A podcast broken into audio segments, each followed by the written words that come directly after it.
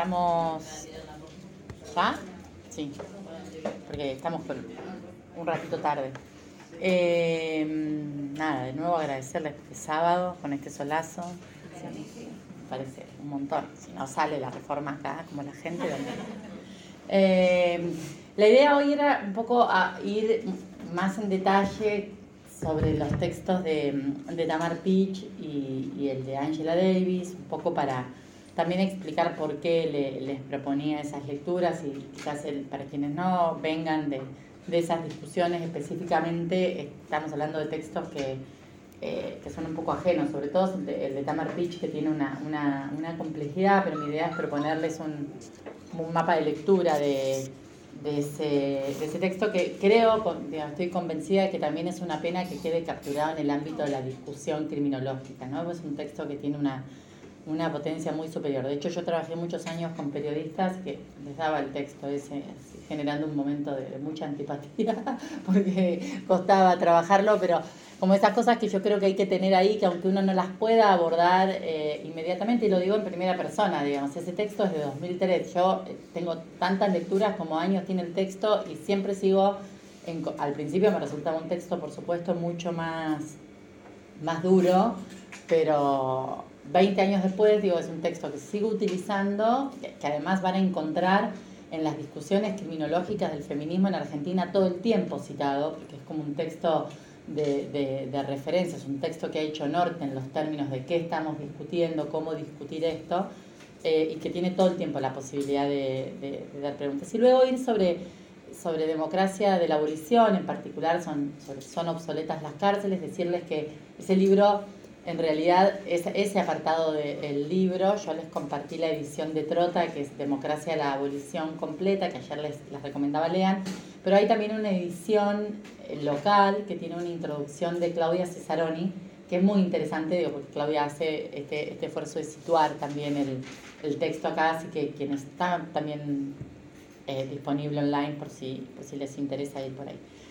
Un poquito para recapitular, ayer hay tres cosas que quisiera retomar que yo creo que dije ayer, por ahí me dicen no, nada de eso fue dicho, pero vamos a asumir que sí, porque no vamos sino al constante reinicio. Pero por un lado, este planteo, tener como ahí, como musiquita de fondo para hoy, esto que un poco dice Cata Trevisache respecto de que la violencia se ha vuelto un significante, ¿no? Se ha vuelto casi el significante de, de este tiempo social, para, sobre todo para iluminar, definir y categorizar situaciones que antes ni siquiera percibíamos como problemáticas.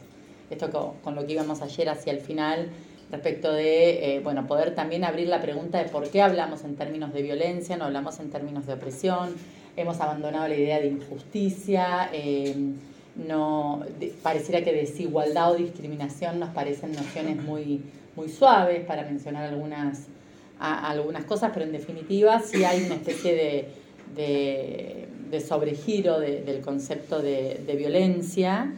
Eh, y también esta idea de ese significante como el caballito de Troya para reclamar nuevos derechos, ¿no?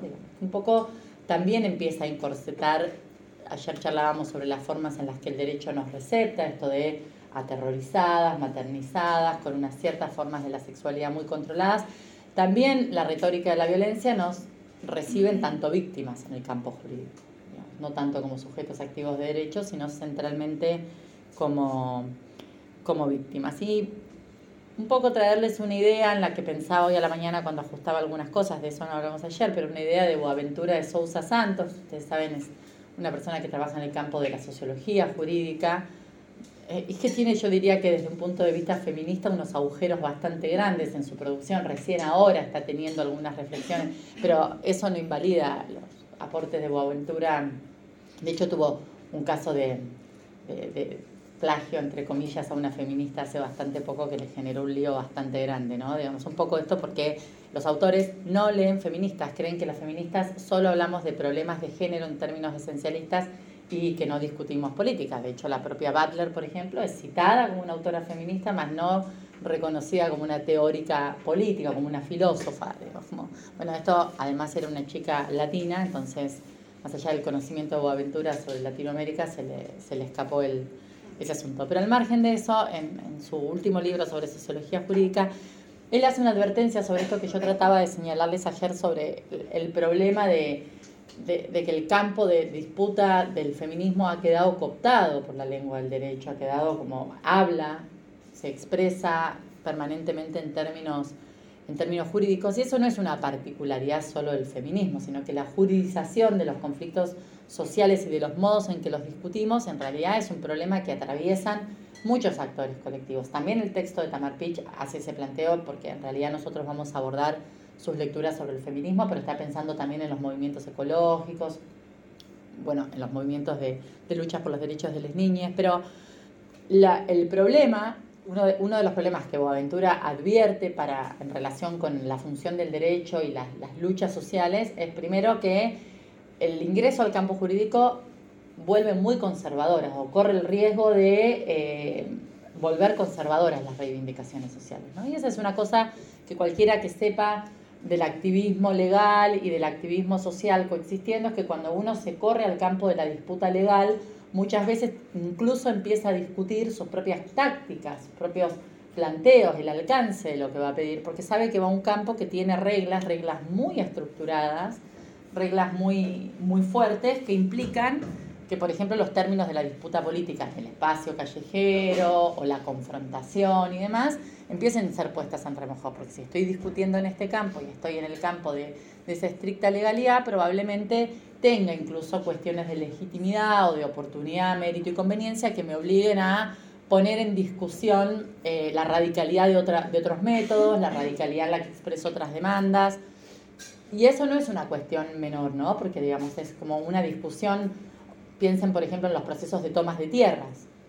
Digamos, el momento en el que yo paso a discutir en el campo jurídico también me obliga a empezar a hacer concesiones sobre los términos en los que llevo adelante la, práctica. Cualquier material que encuentren sobre esta discusión, por ejemplo, aquí sí hay mucho sobre eso, sobre las tomas en, en, el conurbano, los procesos de erradicación de villas y demás, y las disputas, bueno, sobre la tierra también aquí mismo en Rosario, pero también más contemporáneamente algunas discusiones más grandes y también porque es un país con una tradición de discusión muy amplia sobre el uso alternativo del derecho, todas las disputas de tierra del movimiento sin tierra en Brasil, y, su relación con la herramienta jurídica como una herramienta que sirve para reivindicar derechos, pero que también ralentiza los procesos sociales, la acumulación política, el proceso de organización social y demás. Y lo que Boaventura dice sobre esto, que me parece muy interesante y que también se nos escapa cuando nosotros esta, recepción tan amable del campo del derecho a las demandas de las mujeres en tanto víctimas,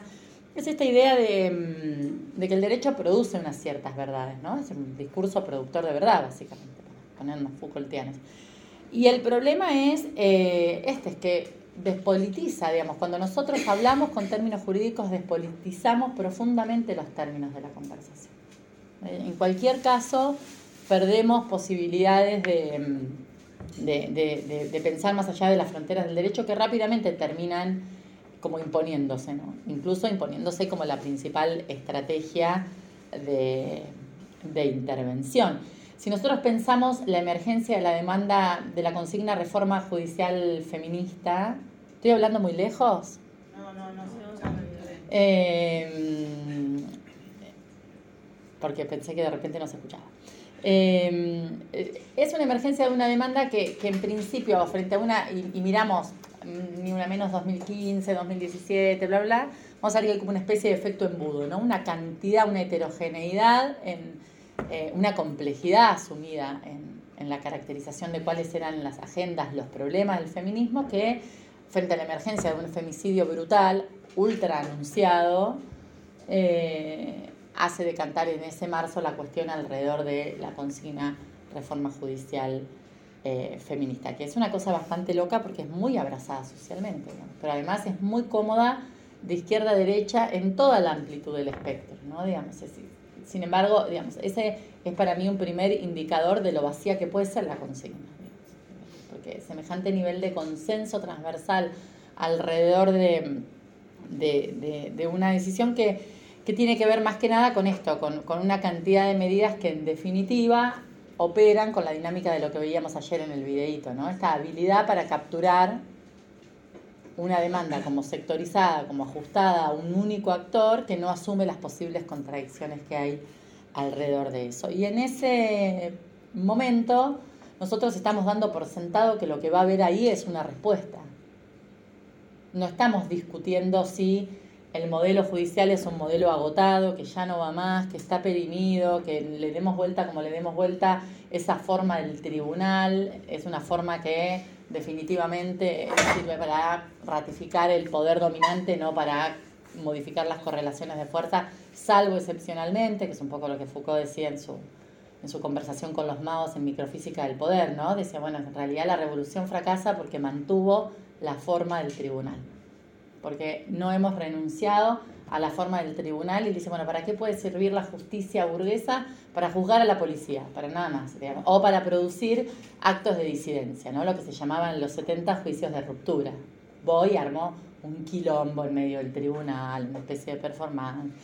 Me planto frente al aparato estatal y le digo, no te reconozco. ¿Qué es lo que hacían los movimientos por los derechos de los negros y feministas en los 70 en Estados Unidos? Digamos, Rita Bow Brown, la brigada de George Jackson, todas estas organizaciones que en realidad estaban ligadas al movimiento comunista y anarquista, de hecho, por uno de esos casos se va presa a Angela Davis en algún momento, planteaban juicios de ruptura permanentemente, asumían que ese sistema no les iba a garantizar un juicio justo. Hay una, cita de Rita Bow Brown que es increíble de su propio alegato, ¿no? Digamos, este, diciendo este sistema me pone a mí acá, que soy negra, que soy mujer, que conozco muy bien cómo violentan, cómo, cómo nos pegan en nuestras casas, como, que es lesbiana además, cómo, digamos, pone como toda esa información y esto para esto era que servía la escena del tribunal. En todo caso, aprovechar la oportunidad para enrostrarle al sistema que, que, ahí estaba como la garantía de su perpetuación y no la posibilidad de ninguna transformación, mucho menos de,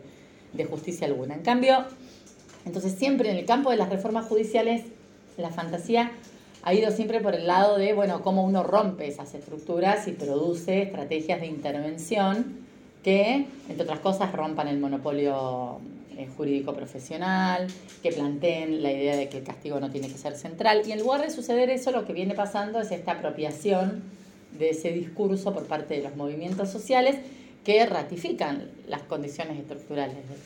Porque cuando nosotros decimos quiero más juezas mujeres en la Corte Suprema, no estamos poniendo en discusión el modelo de, el modelo de organización de la Corte Suprema. Yo, la verdad, me interesa nada que haya más mujeres en la Corte.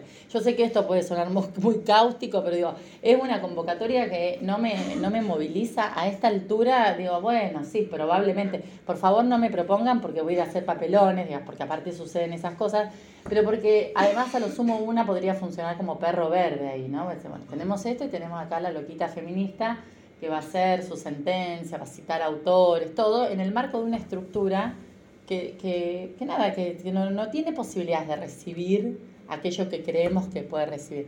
No se me escapa que si vamos a tener estructuras monstruosas, por lo menos que sean monstruosamente paritarias. Eh, pero siguen siendo monstruosas, siguen siendo ineficaces, o sea, como esta especie de, de, de embelezamiento que hay con... Yo sé que esto es muy discutible, pero lo que pasa es que a veces con la idea de, bueno, como mientras tanto la, avanzamos un poquito, eh, y, eso demora otro tipo de conversaciones, ¿no? Digamos, es en ese sentido que esta idea de, la, idea de voy a tener multidisciplina en el sistema de justicia. ¿Cuántos psicólogos, psicólogas hay acá? Trabajadoras sociales, ¿no? Sin vergüenza, sin vergüenza que hay cosas peores. Sí. Bueno, la verdad es que yo digo, a mí me parece fantástico, creo que el derecho es insuficiente para entender cualquier forma de conflictividad, que la multidisciplina es como un activo básico para entender el mundo en cualquier ámbito. Ahora, la verdad, la disputa entre la corporación médica, sí, y jurídica es más vieja que el Estado mismo, digamos, por lo cual no necesariamente un aluvión de colegas, de, quienes nos acompañan hoy aquí, nos va a garantizar una perspectiva que va a caer como maná del cielo, ¿no? Basta con ver cuáles son las intervenciones, muchas veces de los profesionales de otros campos, en el marco del proceso judicial, para entender que no necesariamente hay una garantía.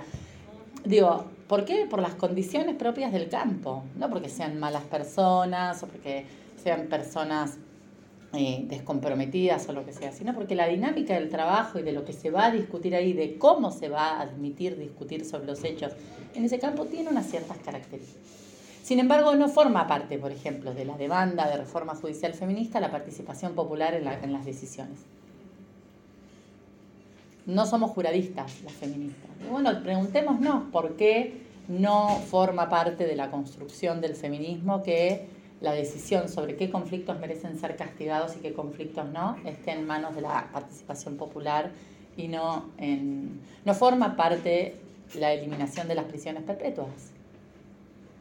Entonces, si nosotros empezamos a mirar más allá de todo aquello que concita esta atención de izquierda a derecha, de A a Z, que sospechosamente tiene a los sectores más institucionalizados considerando que es un eslogan abrazable, adoptable, probablemente sea porque mucho de lo que estamos poniendo ahí no solo no va a conmover sistemáticamente las prácticas habituales dentro de esa estructura, sino que además las va a reforzar. Como, yo creo que ahí es donde está el principal de los problemas. Porque después podremos discutir mientras el orden de que las cosas sea el que hay, em, bueno, las personas tienen derecho a, a obtener el tipo de respuesta que el Estado ofrece para este tipo de crímenes tan horribles, para estas circunstancias tan espantosas. Nadie puede decirle legítimamente a una víctima, yo no lo haría ni loca, no lo he hecho cuando ejercí la profesión, decirle, no, mira, la cárcel es un espanto, no es su problema. No, uno no puede transferirle esto. Digo porque hay bastante mala praxis con eso, ¿no? Con la invitación a la víctima a la reflexión abolicionista. No es el sujeto, la sujeta a la que hay que proponerle esa conversación. Eso es extorsivo, es cínico, es espantoso. No se hace eso.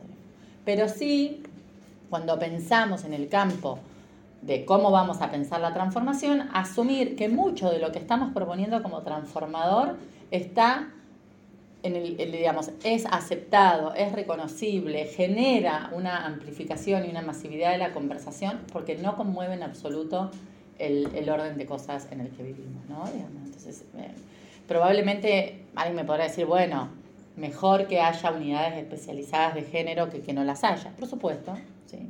En, la inmediatez, una persona que es atendida con alguien que ofrece un poco de empatía la va a pasar bastante menos peor que una persona que la atiende por alguien que no está ni enterado de todas estas conversaciones.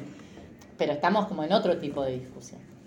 Porque si no, estaríamos proponiendo como, como revolucionaria una agenda de exigencias mínimas de trato humano. ¿no? Digamos, si, si nosotros vemos lo que la agenda de reforma judicial feminista plantea como ejes de trabajo, en realidad estamos hablando de cosas que están consagradas normativamente por lo menos desde 1853 en gran medida y otras eh, desde 1979 con la Convención de CEDAW y así podría seguir. No hay nada ahí de superador y pareciera que las condiciones estructurales están hablando a los gritos acerca de por qué esos programas normativos no han tenido lugar ahí porque el reconocimiento normativo es bastante barato, digamos.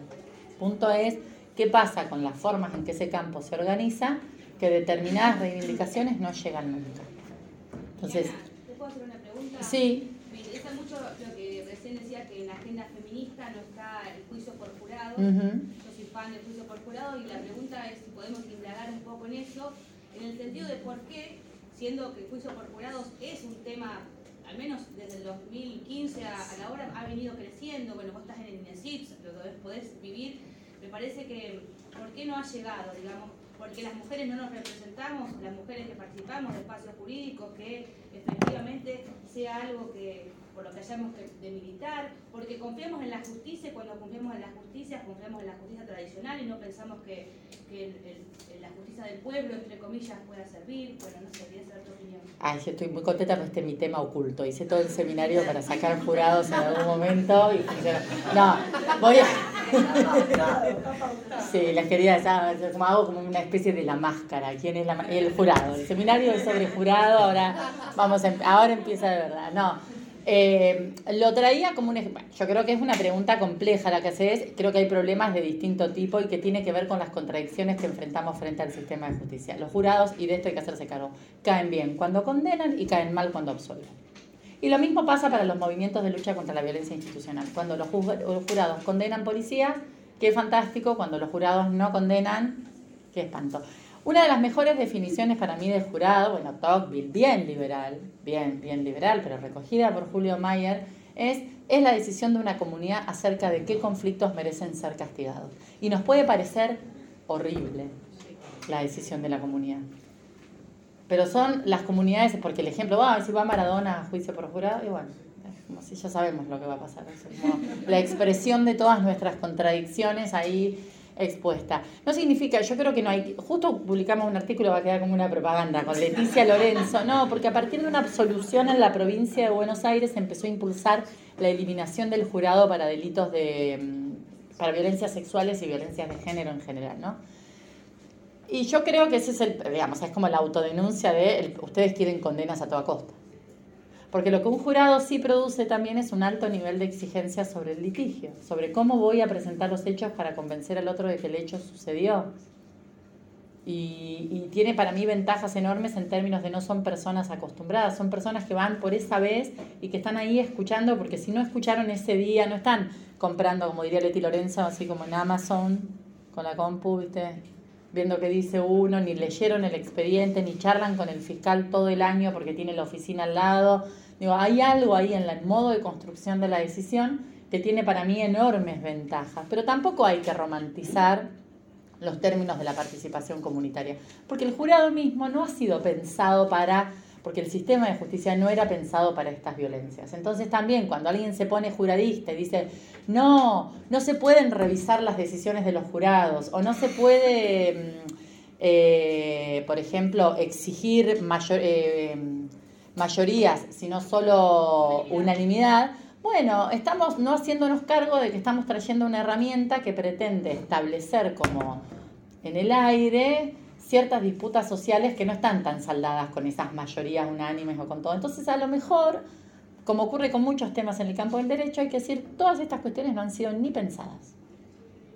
En cambio, lo que sucede es que nos agarran así la cosa maniquea de, no, si soy juradista, soy feminista, me hago una grilla y digo, bueno, acá, entonces también ay, pero acá me choco conmigo, entonces, y la, el problema es que y yo tengo una, crítica muy grande a quienes defienden el jurado por el resultado de las condenas, que es algo que me pasa con mis propios compañeros de INESID. Cada vez que la Asociación de Jurados, lo digo abiertamente, saca una nota celebrando una condena en un femicidio, yo estoy absolutamente en contra de eso. Porque la valía del instrumento no es que condenó. La valía del instrumento es el que la, la, decisión esa se construyó en unas ciertas condiciones que rompieron la, la, la aportación monolítica de los profesionales del derecho. Eh, la idea de que el jurado está bien o mal en función del resultado es muy nociva. Yo creo que eh, pueden funcionar algunas estrategias de marketing alrededor del jurado con eso, pero que lo. porque incluso en muchos casos nos va bien. Hay muchísimos casos de legítima defensa que son más fáciles de defender ante jurados, en el caso de mujeres, que, que, que frente a jueces técnicos.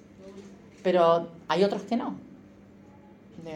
Y hay casos que son horribles y que nos obligan, yo creo que cuando el jurado falla de una manera que produce ciertos estupores, es también una oportunidad para reapropiarnos de discusiones que vemos en el campo jurídico, pero que expresan por su resultado una cierta tensión social. Con esto cierro porque digo, y ahí uno ve la importancia de no del problema del esencialismo, que yo pienso alrededor de la justicia, de las causas que me convocan, no puedo pensar el mecanismo de decisión que considero más apropiado en función de su mayor probabilidad de condenar o no condenar, sino en, en, sus mejores condiciones de garantizar una, forma de decisión, por lo menos para mí, que sea democrática, que produzca la mayor claridad de información. Un juicio con jurados obliga a que la conversación sea una conversación completamente distinta a la que tenemos los abogados cuando no hay participación popular en un proceso. Son otras las razones por las que hay que que ligar alrededor. Pero hay muchas feministas en contra del jurado y están en contra del jurado porque los jurados absuelven a veces. Porque estos guiones sociales de interpretación que la narrativa judicial eh, a veces enmascara en cuestiones técnicas, aparece brutalmente expresada diciendo no es culpable. Es el caso del juicio por el camping del Durazno en Miramar por una violación. Bueno, al juicio no fue público, esa es otra cosa que hay que discutir. Hablamos todos a favor o en contra sobre lo que pasó. ¿Por qué los juicios de abusos sexuales? ¿A, qué responden las reglas de restricción de la publicidad? de verdad la protección de la intimidad y nuestros derechos, a una cierta moralina del recato que en definitiva en nombre de nuestros derechos también demora las conversaciones sobre las violencias sexuales, como si fueran una cosa rarísima que sucede una vez ahí cada tanto, ¿cómo es que no podemos pensar una relación distinta de conversación también menos, menos pacata? Porque ahora, a partir del juicio, para los que no saben, es el juicio de una chica que tenía 14 años, estaba con su familia en un camping celebrando Año Nuevo, fue a una carpa donde había primero cinco, después dos, digo, también esta cosa entre el relato mediático y lo que, lo que uno después puede probar en un juicio, eh, personas de arriba de 20 años. Bueno, sometidos a juicio por violación, por abuso sexual gravemente ultrajante. Eh, con muchas complejidades en las que no voy a entrar ahora, que si uno es honesto o es honesta en la conversación, puede encontrar problemas de litigio en el planteo del caso por parte de la acusación muy notables, un desempeño descollante de la defensa, que me consta por otro lado, es buenísima, pero como el juicio no fue público, cada uno dice la cosa que tiene ganas, entonces estamos como con informaciones cruzadas. Pero sí me parece esto muy sintomático, eh, que porque la apuesta por el juez técnico, cuando un jurado absuelve y uno dice, no, un juez técnico hubiera condenado, Primero que es de un elitismo espantoso y además no, es, no, hay investigación comparada en el mundo que haya podido acreditar la superioridad técnica, ética o moral de la intervención profesional versus la, intervención popular. Pero también es como una apuesta, ¿por qué? Porque los jueces están aterrados, entonces van a decidir conforme los estándares de presión social o van a decidir respecto de los hechos. Si a mí me dan a elegir y me dicen, mira, tengo a alguien que está acá todos los días, que todo el mundo sabe dónde vive, que va a decidir eh, un conflicto atrás de otro, que su permanencia en el cargo depende de la presión social y demás, o van a decidir 12 personas que es la única vez que van a discutir sobre esto, ¿quién voy a querer que opine sobre mis hechos? Aquel que puede sentirse presionado. No es que solo los jueces técnicos se pueden sentir presionados, pero un poco la fantasía que hay ahí es cuento con una especie de aval, de, de, de diálogo más predecible que lo que me puede suceder con 12 personas. Después, por supuesto, es muy largo. Después, por supuesto, me tengo que, poner a trabajar cómo se seleccionan los jurados, de, verdad cómo están funcionando lo que se llaman las audiencias de Boadir, que es la audiencia previa para decidir quién va a ser jurado y quién no. Si tengo reglas de composición plural, les decía ayer, el juicio de Little Joan es el primero con mitad mujeres, mitad, mitad hombres, ¿no? Digamos, es como algunos básicos, por supuesto, hay que asegurar pero la discusión no puede empezar por el resultado, por la expectativa que yo tenga acerca de cómo deben ser las, intervenciones cuando el caso llegue, sino por cuáles son las condiciones de producción y, es profundamente política, es quién va a decidir los conflictos de esta comunidad. ¿Una corporación técnica los vamos a decidir nosotros? Yo, de hecho, una de las pocas cosas por las que lamento ser abogada porque nunca voy a poder ser jurado, pero porque estaba prohibido curas tampoco por subir algunos, los escribanos ni la policía. Eh, pero digo, como esa es más la, la, cosita esta. Entonces digo, en la, en la lectura yo no veo una discusión sobre jurados en reforma judicial feminista. No digo a favor, digo, no veo una conversación sobre eso. No veo una conversación sobre las prisiones perpetuas o sobre la cárcel. No veo una, una discusión sobre qué lugar va a ocupar la persecución de determinados delitos versus otros. Y digo, bueno, capaz estamos en el plano al que nos conducen los abordajes de las gafas, ¿no? Las gafas violeta. Me pongo así y pongo así un poquito, coloreo la discusión, como dicen algunos, y entonces lo que puedo pensar, lo puedo pensar en términos de lo que Fraser ha llamado confundir, feminizar las estructuras con luchar contra la opresión. Yo creo que la agenda de la reforma judicial feminista, tal como nosotros la la hemos podido consolidar es una agenda de feminización del campo judicial, no necesariamente potente y dúctil como para luchar contra la opresión. Eh, si pueden, Fortunas del Feminismo es un librazo, está disponible eh, online y, y, me parece es un capítulo en el que ella habla sobre sobre justicia específicamente, pero en un sentido mucho más sustancial. Les sugiero mucho, vayan ese texto de, de Fraser, donde hace este planteo que me parece bien genial, lo hace criticando las normas de paridad, diciendo, ojo, ojo, no confundamos, feminizar de nuevo estructuras, que puede estar bien, que obvio, cómo no va a haber una mujer que atienda a una mujer si se siente más cómoda, pero eso no tiene nada que ver con desmantelar las condiciones de opresión que pueden generar las propias instituciones judiciales o, la que sea, ¿no? Bueno, voy a volver. Pero no, no, viene bien la pregunta porque un poco para, para esto de, de pensar que, que en ese aparente programa de gobierno judicial, que es la reforma judicial feminista, la juridización de la digamos, esto, la juridización de la, del conflicto, de la conversación acerca de los conflictos y un, su peso conservador, ¿no? Como le quita potencia política al debate. Eh, entonces, ahora un poco con el texto de Tamar Pitch y con, con el de Angela, mi idea es que, que, podamos hacer un recorrido más puntualito. Primero voy a empezar por el de Tamar Pitch para tratar de explicar por qué, eh, porque en definitiva, por qué el texto, porque sí, porque por alguna razón damos vuelta alrededor de la demanda del sistema penal. Yo misma, digo, yo, trabajo de, entrenar fiscales para perseguir mejor delitos sexuales, digo, como estoy atravesada por esto, no, como estoy mientras tanto, em, pero ¿por qué no podemos salir de ahí? estamos como todo el tiempo dando vueltas, ¿no? Una primera pista, veíamos ayer, es esto de entrar a la conversación sin poner en discusión el campo y considerando solo una cierta identidad de los sujetos, ¿no? Las víctimas, las mujeres, ampliamos en términos identitarios a la población LGBTIQ, pero digamos, seguimos en, los mismos marcos de, de, conversación. Y esa es un poco la pregunta que, que Tamar Picha hace en el texto. dice, bueno, ¿cómo es que coexiste este pésimo desempeño? No lo dice así, pero sintetizando, del sistema de justicia con una demanda tan persistente sobre ese mismo sistema de justicia. ¿Por qué si esto funciona tan mal? Y en particular lo que desvela la criminología crítica, ¿por qué si hemos pasado años poniendo en evidencia que el sistema de justicia penal es un aparato de perpetuación de las estructuras de dominación, de persecución de los sectores más subalternizados, ahora estas vienen a pedir más sistema penal? ¿no? Esta sería y un poco la crítica de Pitch que les adelantaba ayer es decirles, no, no, es como esta cosa que les produce eh, como, ay, ojo con la inflación punitiva, ustedes pueden leer los trabajos, el texto de Bernstein que les nombré ayer sobre el feminismo carcelario, es interesante también porque tiene una crítica a la desatención estructural de la criminología crítica a, la, a las violencias de género a través del trabajo de eh, Jonathan Simon, cuyo libro Gobernar a través del delito es genial, les recomiendo mucho. Y eh, el trabajo de, ¿cómo se llama este? El de que el libro es negro y amarillo, Coqui. Eh, Garland. Ahí está. La cultura del control, ¿no?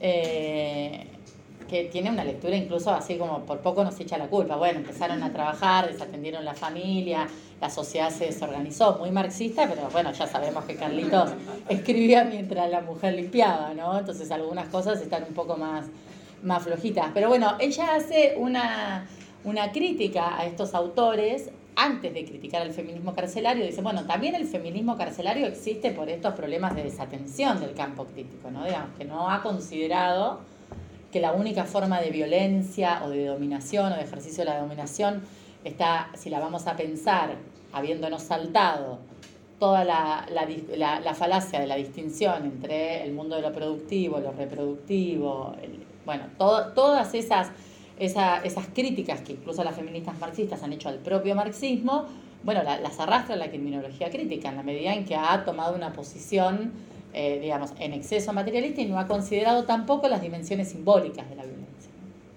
y otros regímenes jerárquicos como es el régimen de género y de qué modo eso talla. Entonces, Tamar Pitch dice esto, bueno, no habría que sorprenderse por la pregunta. La pregunta es una pregunta, o, o, por la, esta persistencia en la demanda. ¿A dónde van a ir? Si nosotros vivimos en sociedades que reconocen que lo que es importante está penalizado, ¿por qué uno iría a demandar otra cosa? Si nuestras sociedades para decirlo con Alberto Binder, no tienen un desagregado nivel de sistemas de gestión de la conflictividad. Todo pica en alza directo al sistema penal. Eh, para eso es muy bueno el libro de Simon, porque lo que el libro de Simon, de Jonathan Simon, Gobernada a través del delito, dice es, básicamente vivimos en sociedades que han construido el sujeto político, la racionalidad política dominante es la de la víctima. Entonces, en este momento todo es pensado en términos de discurso político y lo acredita muy bien con un análisis de las campañas a presidente desde fines de los 70 en adelante en Estados Unidos, todo, digamos, lo que nosotros llamaríamos técnicas de gubernamentabilidad empiezan a construir una, una discursividad que apelan a la ciudadanía víctima. ¿no? Los discursos de la seguridad y también el discurso de la violencia de género es de, de estos tiempos, de, de, esta, de esta racionalidad. Entonces, por eso produce ciertas, ciertos efectos. Y lo que dice ella es esta apropiación del lenguaje y la retórica del sistema penal por parte de los movimientos, esto que venimos hablando, encuentra explicación en nuestras formas sociales más generales. Por eso también es muy criticable la posición de eh, las feministas son punitivistas. No, no, no. Vivimos en sociedades profundamente punitivistas, castigocéntricas, y se producen ciertas emergencias. Del otro lado del mostrador, las feministas no deberíamos contentarnos, pienso yo, con decir no, porque vivimos en sociedades punitivistas. Entonces, ¿qué va a hacer? Yo me voy a, me voy a poner, eh, soy un producto de mi tiempo. Bueno, no, al contrario, el feminismo, antes de este contexto, esto que les decía, esta revisión que hay por parte de las feministas negras acerca de que el movimiento de derechos civiles no parió al feminismo, esto fue al revés. Las propias mujeres negras, un poco por ahí va la segunda pregunta de Angela Davis, pero no me voy a detener en eso, no construyeron demandas al sistema de justicia porque no formaba parte de su horizonte de posibilidades y tenían preocupaciones centradas en la estructura digamos, en, los problemas estructurales de opresión que como negras padecían, a los que pudieron sumar otras complejidades. De hecho, la discusión, si ustedes leen el manifiesto de Combahee River, para quienes no sepan qué es, es un manifiesto que se escribió durante tres o cuatro años por organizaciones de mujeres negras que, que explican por qué no se van a, sumar a la movilización que motorizaban las feministas blancas en Estados Unidos en la medida en que esos eran espacios separatistas. Ellas decían, nosotros no podemos escindirnos de la lucha del movimiento racial. Ustedes no nos van a venir a explicar lo que es ser víctima de violencia de género. Lo sabemos bien, sabemos cómo se comportan nuestros compañeros, bla, bla, bla. Pero esto nos pone en la encrucijada de tirar por la borda otra cantidad de esclarecimientos que tenemos y creemos que esta conversación no puede producirse desacoplando las luchas. Bueno, la marcha de la que les hablaba ayer, que fue en el año 51, como 10 años antes de la eh, eh, de Luther King, que se llamaba A Call to Negro Women, así ese era el nombre. El documento completo de esa convocatoria apareció en 2018, nadie lo tenía, apareció en una universidad, y es un panfleto que hicieron, entre otras, Rosa Parks y tres o cuatro más mujeres militantes comunistas negras, que se fueron a Washington a pedir una audiencia con el presidente, con el fiscal de Estado, con el Departamento de Defensa. No es que se fueron a decir, quiero una unidad policial porque me pegan también estaba esto, la justicia, esto, pero no era solo eso. Es después que se produce ese desacuerdo. Es en los 70, 80, en el relato que ustedes tienen en el texto de Mimi Kim, pero en varios otros de otros dicen, donde la captura, si se quiere, punitiva de las demandas contra la violencia de género fue también la oportunidad para callar un reclamo que era mucho más estructural, que provenía de las comunidades de base negras que no querían respuesta policial, que lo que querían era fortalecimiento comunitario. Pues, estrategias de transferencias de recursos para fortalecer sus organizaciones. Bueno, pues bien, salió la ley de la Violence Act y no sé qué más, y ustedes tienen ahí en el texto, no los voy a demorar con esto, los procesos fenomenales de transferencias de recursos al aparato policial, al aparato punitivo, amparados en esas leyes, versus el, decre, digamos, el, descenso correlativo en inversión social. La construcción de guerra contra las drogas, lucha contra la violencia de género, más la Queen Welfare, la negra embarazada, que captura ilegítimamente recursos en un contexto donde también las propias organizaciones de lucha antirracial, desde fines de los 70 en adelante, empiezan a mutar y lo que en los 60-70 constituía una conceptualización de la lucha antirracista, pensar la prisión como un elemento racista también da lugar a una posición muy individualista, muy moralista, vean los discursos de Obama, de vuelta del tipo de la cabaña del tío Tom, ¿no?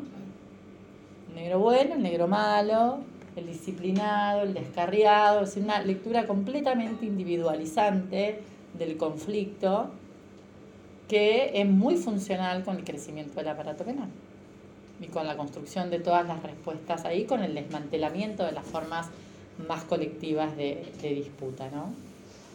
Entonces, todo eso, digo, para que ustedes puedan pensar un diálogo entre el texto de, de Mimi Kim y el de, El de Tamar Pinch, en el, que les mostré ayer de Jackie Wang, está como bien documentada, todavía no está traducido ese libro al español, pero el cambio en la posición en las organizaciones de lucha antirracista frente al crimen, ¿no? Cómo pasaron de considerar monolíticamente que la cárcel era un instrumento más de persecución racista a, bueno, la conducta.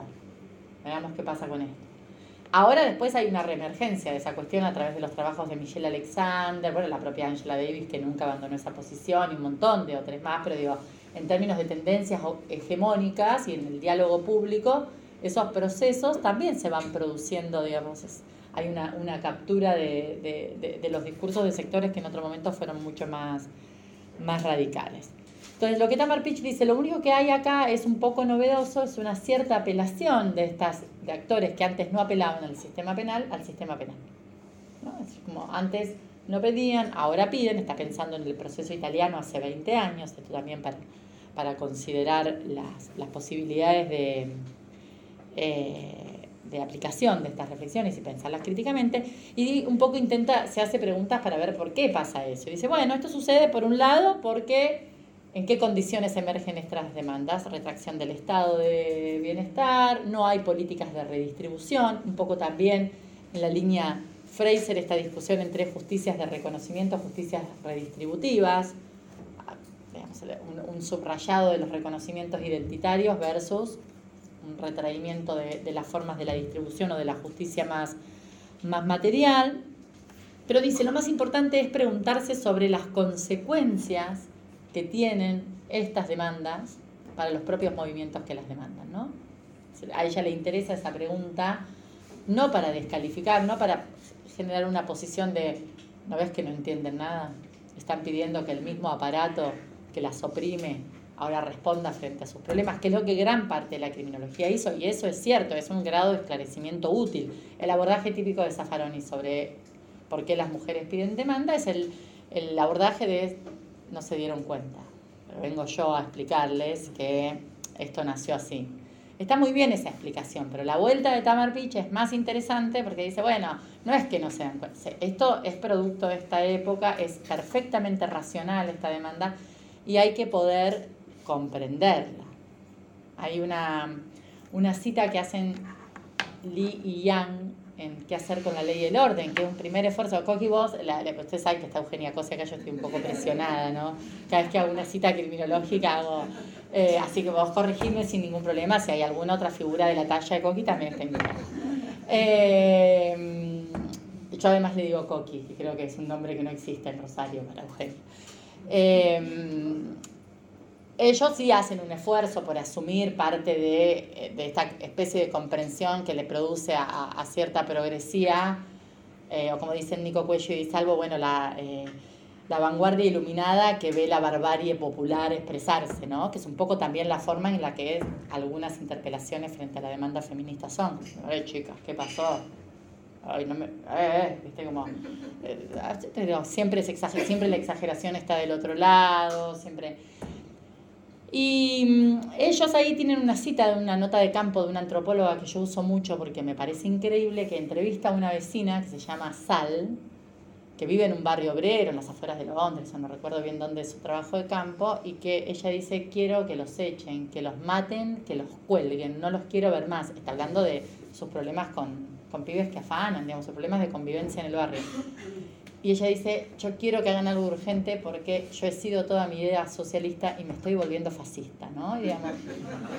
Y a mí me parece una cita sumamente interesante porque creo que un poco a veces así pensamos nosotras, o pensamos en relación con las demandas de, como con qué hacer, bueno, me harté, viste, que lo metan adentro, se terminó.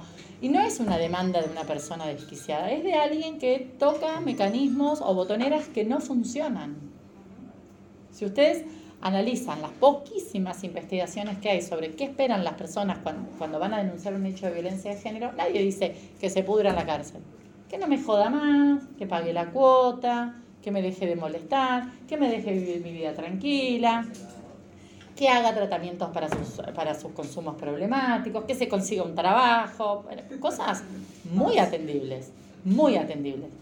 ¿Qué consigue una persona? Una cautelar, que le propone al otro que no se acerque, ¿no? Una ruleta rusa. Si el otro se acerca, por ahí te mata. Eso es lo que una cautelar es, la dejar en manos del otro la posibilidad de decidir agredirte o no, porque no son concedidas considerando las características del conflicto, porque no son concedidas con acompañamiento, porque también el feminismo, el agresor, entonces ciertas expresiones del feminismo, entonces a ese no hay que darle ni agua. Entonces, como pensamos en el puro control y no en el acompañamiento como una estrategia de eficacia del control, también perdemos posibilidades de eficacia en ese tipo de, medidas, ¿no? Porque estamos más concentradas en el castigo que en la solución. Eh, entonces, este problema del, de la, no, no es que no se dan cuenta, el problema es que quien tiene que construir respuestas tiene que poder reinterpretar con manera honesta esas demandas. En las medidas cautelares, la demanda de, cárcel aparece cuando, cuando las medidas se incumplen. Cuando la flaca dice, ya está, fui, lo denuncié, le dieron una cautelar, vino 50 veces. Yo recuerdo un caso que siempre me espeluzna de una chica que fue a las 3 de la mañana al baño y se dio cuenta a las 3 de la mañana que el tipo estaba atrás de una puerta. Y que los jueces decían, bueno, pero no le hizo nada, no le hizo nada, está bien, no le hizo nada, pero ¿a vos te parece que es normal la idea de vivir con un flaco que te marca que se metió en tu casa y que vos no sabés ni desde qué hora está ahí y vas al baño en un momento y te lo encontrás atrás de la puerta, ¿qué importa si hacía 10? Porque discutían que no, no se podía acreditar cuánto tiempo hacía que estaba. Y qué sé yo, si estaba desde las 4 de la tarde o hacía 15 minutos. En todo caso, digamos, lo que termina produciendo esto de yo era socialista y me estoy volviendo fascista es la estructural ineficacia de la intervención. Y esa ineficacia es producto de un sistema que está concentrado en la retórica del castigo y no en la retórica de la gestión del conflicto. Un sistema al que le preocupa la violación de la norma y no la agresión a una persona concreta en un caso. Todo esto, esta es un poco interpretación libre, pero es un poco lo que más crípticamente Tamar Pitch plantea cuando le dice a la criminología crítica. No hay un montón de razones por las cuales estas personas vienen por esto, pero su segunda preocupación, que es la que me interesa acá, es qué costos tiene para nosotras. ¿Qué costo tiene para las mujeres, para los ecologistas, para cualquiera que demande y que crea que ahí hay una solución? El principal es este, reducir a la dimensión individual. Perdemos de vista la disputa estructural y el sistema penal es muy brutal. ¿Sucedió o no sucedió? No hay matices. ¿Es responsable o no es nada responsable? ¿Lo probamos o no lo probamos? No es un poquito. ¿Hay duda? Es a favor del imputado, afortunadamente si es que tal ficción opera.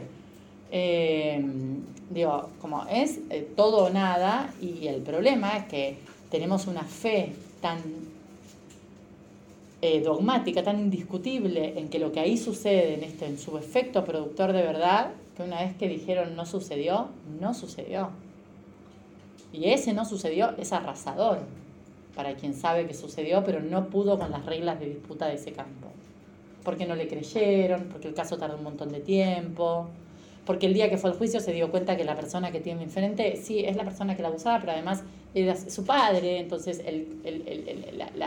las imaginaciones, las abstracciones jurídicas que hacemos cuando decimos víctima, victimario, no, no pueden hacerse cargo de la complejidad que hay detrás de cada uno de los conflictos. Y el campo penal es un campo muy estricto, de nuevo, por suerte, con condiciones muy rigurosas para decidir qué se prueba y qué no que hay ahí un montón de disputas para dar acerca de epistemológicamente qué vamos a considerar prueba, cómo vamos a construir nuevos estándares de valoración.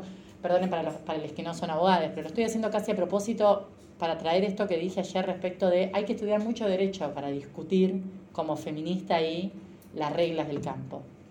Porque nosotros podemos saber un montón, pero si no sabemos de cadenas de razonamientos probatorios, si no sabemos de procesos de inferencia, si no sabemos cómo se consolida una cierta forma de construcción, que cuando uno sabe, ve y dice, esto es papel picado, son unos delincuentes, escriben dos o tres cosas de corrido, nada tiene sentido, pero bueno, tienen el poder de la enunciación en esos términos. Poder ancestral de estar diciendo que si vos vas con la falda corta, Falda y fotocopia que dije ayer son dos datos que ponen de relieve en mi edad, ¿no? Sí, pero eh, vos eh, de alguna manera hay dudas sobre si provocaste o no provocaste el hecho, esas cosas que nos pueden parecer desde lecturas muy sofisticadas de otros campos, barbaridades, hay que poder discutirlas ahí dentro. Entonces no es que se trata de abandonar esas discusiones, porque mientras tanto ahí estamos, pero no confundir que el máximo de la emancipación posible sea cambiar la teoría del razonamiento probatorio, digamos. Porque aún así vamos a estar discutiendo en términos de víctimas modélicas, esto es un poco lo que Tamar dice, en términos de probar el hecho con ciertos estándares, algo que militemos un feminismo que diga al tacho todas las garantías.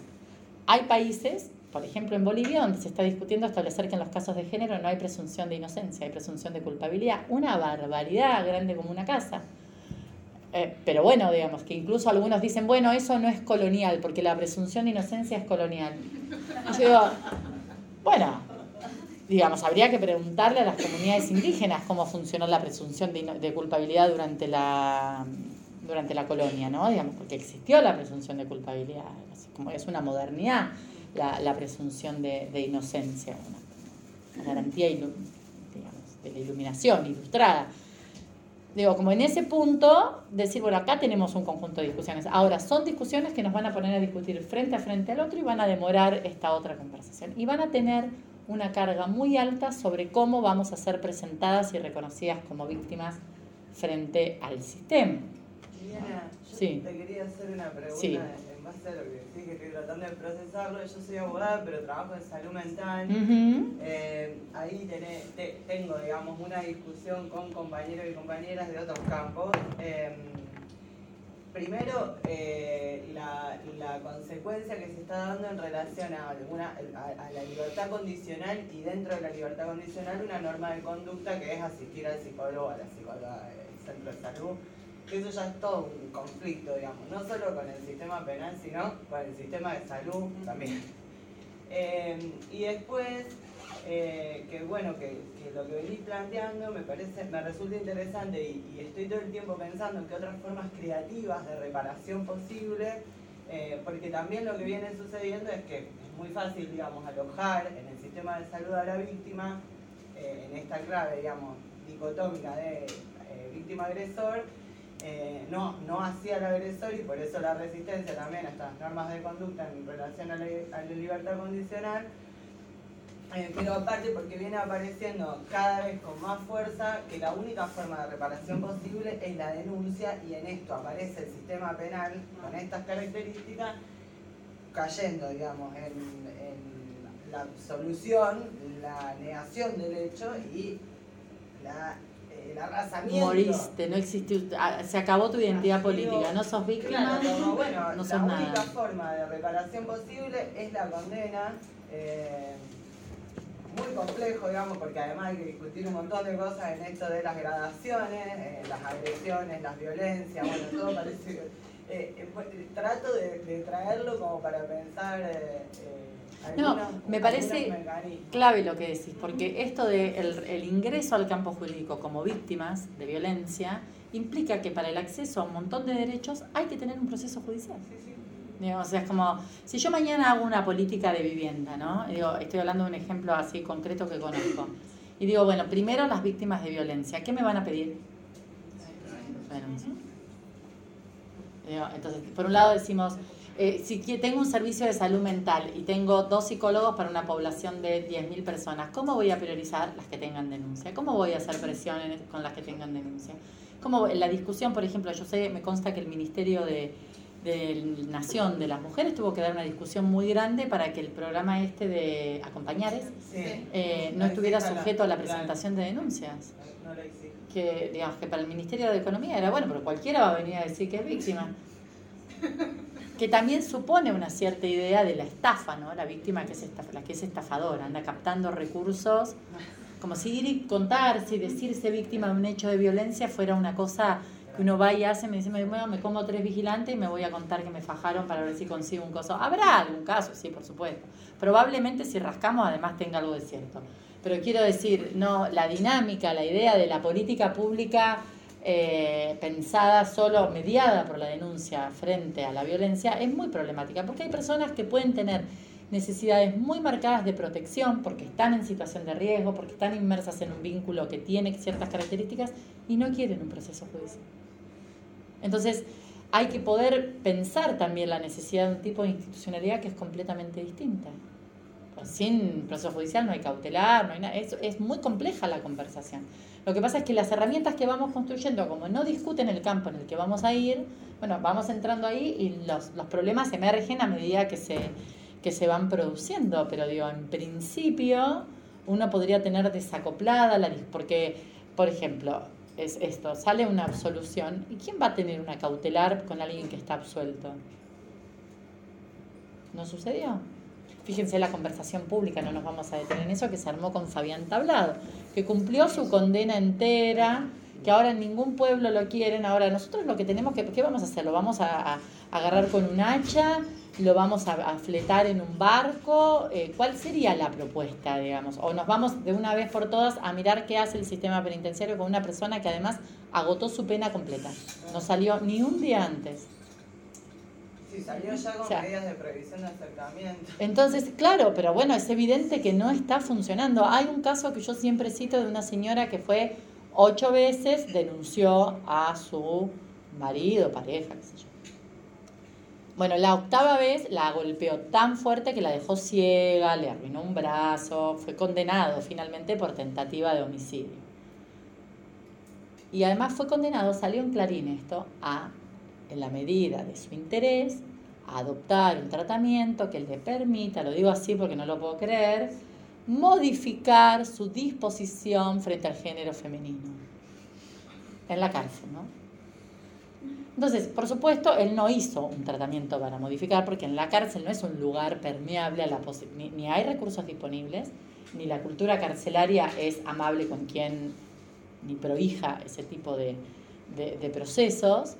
Entonces él estaba por salir y la señora estaba desesperada y era la más racional de, todo, de todos los que opinaban la nota. Ella decía, yo entiendo perfectamente que no puede estar un día más en la cárcel porque agotó la pena, porque el máximo de protección que le pudieron ofrecer fue dejarlo al otro encerrado hasta el último minuto. Pero ese minuto llegó. Y no hay modo de dejar a una persona privada de la libertad una vez que se agotó el tiempo material de la condena. Entonces, una respuesta muy probable es que alguien dijera no salen más perpetuas para todos los casos de violencia, no me extrañaría. Eh, porque tenemos la fantasía de que eso nos va a resolver el problema de la violencia. Y por decir, mira, sí, esta mina sí. Porque su calvario empezó ahí con el tic-tac, tic-tac, tic-tac de este va a salir. Pero no produce una conversación en lugar orientada a decir, ¿qué pasó que el Estado tuvo ocho años a un tipo encerrado y ahora estamos en esta situación donde esta persona, el día que esa condena se termina, lejos de estar aliviada, está aterrorizada, peor que antes que la condena se produzca? Es ahí donde la, conversación se tiene que mudar a otro lado y que donde quedamos empantanados, porque esta es la eficacia de las estrategias autoritarias. Bueno, como dice Foucault, ¿no? la cárcel nació con su plan de reforma al lado. Nació fracasada y de ahí en adelante. Eh, es que cuando las respuestas son autoritarias, el paso siguiente no es, che, no, nos fuimos de mambo. Es, no fue suficiente. No, ocho años no, era poco, perpetua salir eh, progresivamente, no, que no salgan más. Eh, entonces, y, y, es, digamos, en realidad, digo, alguien podría en su sano juicio decir que, que si todos los delitos tuvieran perpetua, esas conflictividades desaparecerían. No. Sin embargo, esas son las aguas en las que nadamos. Lo otro que dice Tamar Pitch, que yo no me quiero olvidar, es esto de, bueno, de la de problema de la subjetividad política alrededor de víctimas. Cuando uno se construye y es reconocido desde ahí, es difícil salir de ese lugar. Lo que Wendy Brown, ese texto así lo leí, esa referencia así la recuerdo, eh, llama el fetiche de la herida, ¿no? Esto de, bueno, cuando yo soy reconocido en tanto dañado y tengo ahí poder, muy poderosas razones para quedar circulando alrededor de lo que me es constitutivo como dador de reconocimiento, de mirada del otro, cualquiera sea la teoría del reconocimiento que quieran. Por supuesto, esto no se trata de desconocer que el, el, reconocimiento de la victimización es importante, que en primera persona es una cosa muy importante para poder salir de determinadas situaciones, para que el Estado asuma ciertas responsabilidades. Pero el problema es la adopción política de esa identidad. Yo creo que términos como sobreviviente son términos que hay que poder poner en discusión. Fíjense a qué punto llega esto, no sé si a ustedes, pero yo una vez tengo una hija de 12 años y una vez la veo que tenía puesto en su perfil, si no vuelvo, rompe todo. yo digo... Sí, es gracioso, pero a mí me parece durísimo, porque la verdad es que yo no salí nunca a la vida pensando que me iban a matar. No forma parte del repertorio de mis posibilidades vitales que me maten. no, lo, no lo formaba en ningún momento. De hecho, a veces digo, como decían la guía de autodefensa, un poquito de paranoia hubiera estado bien. Pero, no, digo, sigo pensando que no, digamos, como, y me parece terrible la naturalidad con la que ciertas consignas se asumen, por ejemplo, asumiendo como inevitable que te pueden matar. No, no es inevitable. Hay un montón de cosas para hacer y no todas dependen solo de, lo que, de que vos te encierres o, o que el tránsito de esa reflexión sea hago lo que sea, me importa nada, no adopto cosas de cuidado y si me matan de envuelta todo. Bueno, no, digamos, hay algo ahí sobre la vida, sobre, sobre, bueno, sobre la disputa misma de la vida que, está un poco raro. A mí me parece que es eh, una cosa muy... Lo mismo me pasa con, tienen, no sé, cuando hablan grupos de nenas de 10, 11 años que se llaman aborto fallido. Yo digo, yo soy. Ah. bueno. El día que me enteré que existía el aborto fue como, no, ¿cómo pudieron haber evitado hicieron? Eh, está bien, pero lo que digo es que hay una diferencia entre los procesos individuales y la reivindicación política de no ser deseado. Porque formas de no ser deseado atravesamos un montón. Ninguno de nosotros puede saberlo. Nos podrán haber mentido a muchos no sé, quien esté, yo tenía una amiga que tenía como ocho hermanos y un día estábamos leyendo una cosa y dijo una cosa muy brutal respecto de cómo habían nacido cada uno de ellos, digamos. Pero, digo, hay una diferencia muy grande entre quedarte que sos producto de una violación, por ejemplo, o hacer una lectura política de esas circunstancias y decir, bueno, cuánto pudo haber elegido o no, pero pasar de ahí. Pero la identificación alrededor del no, haber, del no haber sido deseado como una posibilidad mientras vos estás acá en este mundo y vos, no el feto. Porque el no deseo no es tuyo. También hay una confusión propia en nuestra conversación sobre el aborto ahí, ¿no? De qué entidad le estamos confiriendo a. Estamos hablando de. A mí esas me parecen como cositas muy de la época que también habilitan. Si nosotras podemos pensar eso, ¿por qué no podemos pensar en cierto momento que al otro lo cuelguen, lo maten, lo encierren el resto de su vida?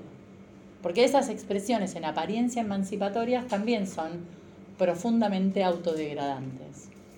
También para mí ponen en tensión, o deberían poner en tensión, en qué lugar nos estamos colocando respecto de lo descartable que nuestra propia vida es.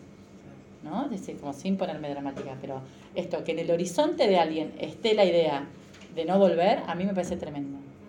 Es algo que yo solo he pensado en relación con las prácticas de las personas durante la dictadura, ¿no? Digamos, como, che, pero digo, ahí había alguien que estaba, digo, que estaba en una situación, si quieren, de, bueno, de conflicto, de combate, ya no, estoy diciendo guerra, no estoy diciendo, sino digo, como otra, otras subjetividades políticas, no la de un cuerpo a disposición de otro que de repente, sino de una, una, cosa, si se quiere, de una cierta entrega a la posibilidad de perder la vida por una pero la idea de que me pueden matar y bueno, nada, chicas rompan todo, vayan a pintar paredes, yo, eh, no, digo, como que me parece muy loca, con la naturalidad con la que la, la repetimos.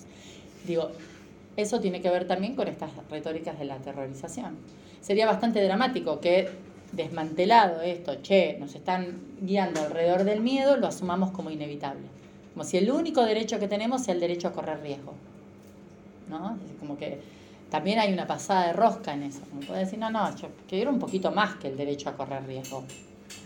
quiero otro tipo de, conversaciones sobre la libertad. Bueno, vamos a Ángel. Entonces, el mapa de, de, Tamar Pich un poco es este, esta idea de que cada vez que estén pensando en, respuestas penales, eh, vamos a presentar un proyecto de ley sobre esto, hay que salir de, no, no soy punitivista ni lo pienso. No, no, no, no me digas travesticidio porque yo no soy... No, hay otra discusión ahí, digamos. Poder salir del maniqueísmo, es punitivo o no, entrar a la discusión, ¿es eficaz o no? ¿Soluciona o no soluciona? ¿Qué problema está respondiendo esto? ¿Cuál es, casi en un ejercicio lógico, la correlación entre presupongo esta norma, por lo tanto el resultado que voy a producir es este? Eh, y las preguntas que están ordenadas en el texto son muy útiles para encarar procesos de discusión concreta. Bueno, son, estamos retarde. Vamos a Angela Davis. ¿Alguien tiene alguna pregunta? ¿Alguna mm, duda? ¿Están cansados? ¿No quieren más? Bueno, yo, la, la selección de, del textito de, de Angela Davis es un poco, primero porque es un clásico total, no sé cuántos, cuántas, cuántos lo conocían o lo habían leído.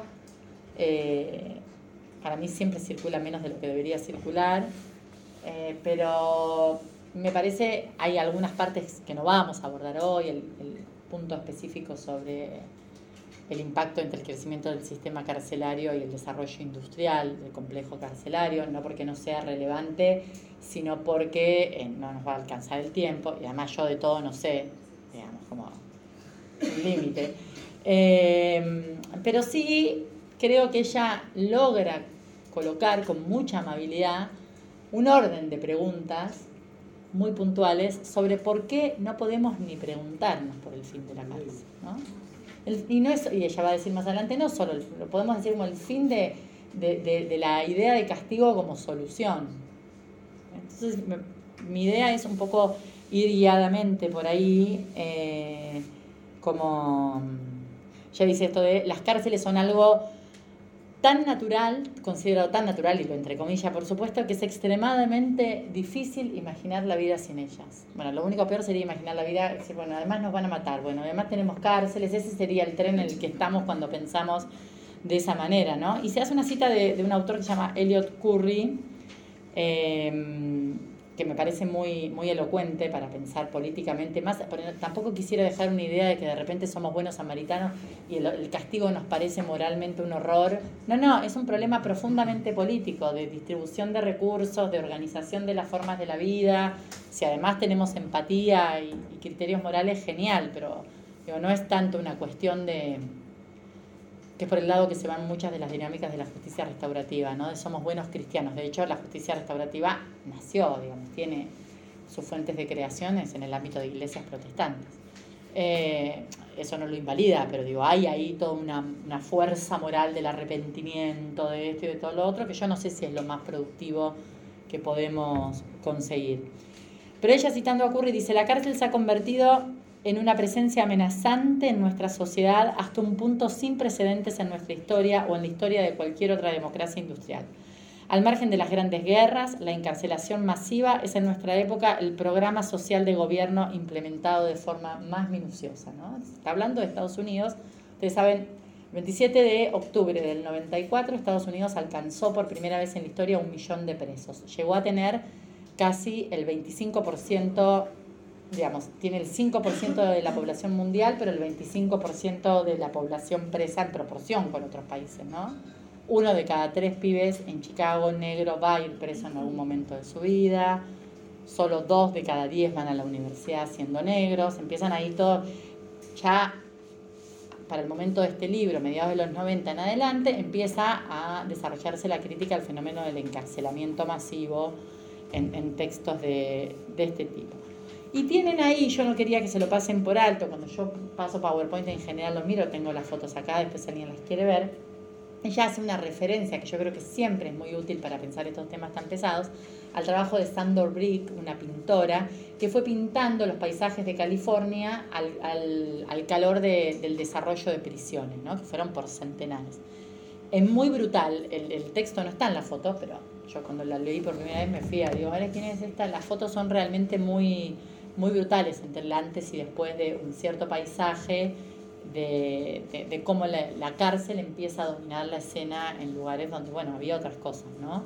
Pero la segunda pregunta que ella plantea y que me parece muy interesante acá es por qué las, las prisiones tienden a hacernos pensar que nuestros derechos y libertades están más asegurados que si no existieran. ¿Por qué nosotros les concedemos a la ideología carcelaria el beneficio de que es ¿cómo, lo hacemos. Cuando yo digo, bueno, vamos a cerrar ahora Coronda, no sé, por decir. Eh, pero mis libertades, mis derechos. ¿Cuántos presos hay en la provincia de Santa Fe? Si alguno lo sabe porque trabajo en eso, como yo, que me fui hoy a leer el informe del gobierno de la provincia, no lo diga, pero digo, los que no saben, digo, con, con honestidad, ¿quiénes saben cuántos presos hay hoy en la provincia de Santa Fe? ¿Mil o setenta mil? ¿Cuántos? 70.000. ¿Cuántos hay? Y en Piñero en este momento, por ejemplo. No, expertos no. Yo soy docente, yo me juego por 3.000 personas como una guasada. 3.000 personas como una guasada, 70.000. ¿Quién da más? ¿Quién da menos? 15. No, hay aproximadamente 8.000 personas a 2020, tendencia, ahí habría un impacto COVID. Lo que digo es no tenemos ni idea. Yo no me estoy haciendo la canchera, me fui a ver la cifra porque dije yo no sé cuántos presos. No, voy a decir la cifra de Estados Unidos y no voy a decir la de Santa Fe. No es un dato que tenga y estoy todo el día arriba de estos temas y no estoy constantemente, no es objeto de preocupación cuántas personas toleramos privadas de la libertad. No lo es, digamos, como... Entonces, hay ahí, ¿por qué se pregunta la Davis ¿Por qué? Porque, o sea, de manera tal que si mañana soltaran a todas las personas privadas de la libertad, es muy difícil que alguien pueda establecer una correlación entre 11.000 en todo el sistema federal, que se supone que tiene delitos gravísimos. 51.000 en la provincia de Buenos Aires, digo, que es la, el que tiene el 40% de la población carcelaria de todo el país. Em, no, ni siquiera sabemos de qué, pero sí estamos dispuestos a decir que hay algo de nuestras seguridades que tiene que ver con, de nuestros derechos, con la existencia de la cárcel. ¿No? Como no, no, ni siquiera lo, lo, problematizamos. Y ella un poco lo que, con, lo que, lo que plantea ahí eh, es que esto está profundamente naturalizado, ¿no? Y que está naturalizado por esto, porque salvo una pequeña porción de la población que padece los efectos del encarcelamiento, el resto no tiene idea de lo que dice. Entonces es profundamente eficaz para desresponsabilizarnos moralmente de las consecuencias de aquello que reclamamos. No sabemos lo que pasa.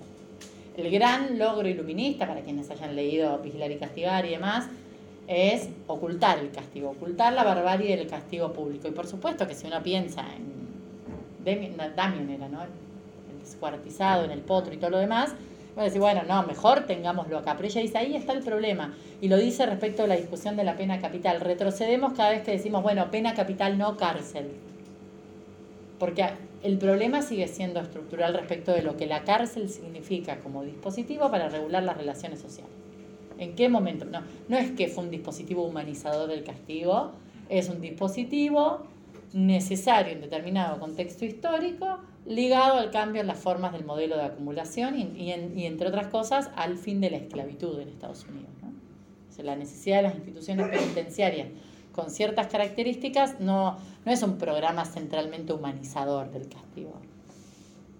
Lo es por un lado, pero porque también para considerar sujetos de derechos responsables, capaces de ser sometidos a contratos, a obligaciones comerciales, obligaciones laborales, tengo que reconocer una serie, para poder responsabilizar tengo que eh, conceder que las personas son libres, son autónomas, tienen derecho. Mientras las considero cosas o personas con un estatus menor y demás, no estoy tan preocupado. De hecho, a nadie le preocupaba, pero la similitud entre el modelo carcelario y el modelo de la esclavitud un poco tiene que ver con eso, con es el rasero por el cual vuelvo a colocar a las personas en una cierta situación de no derecho en nombre de los derechos que tienen.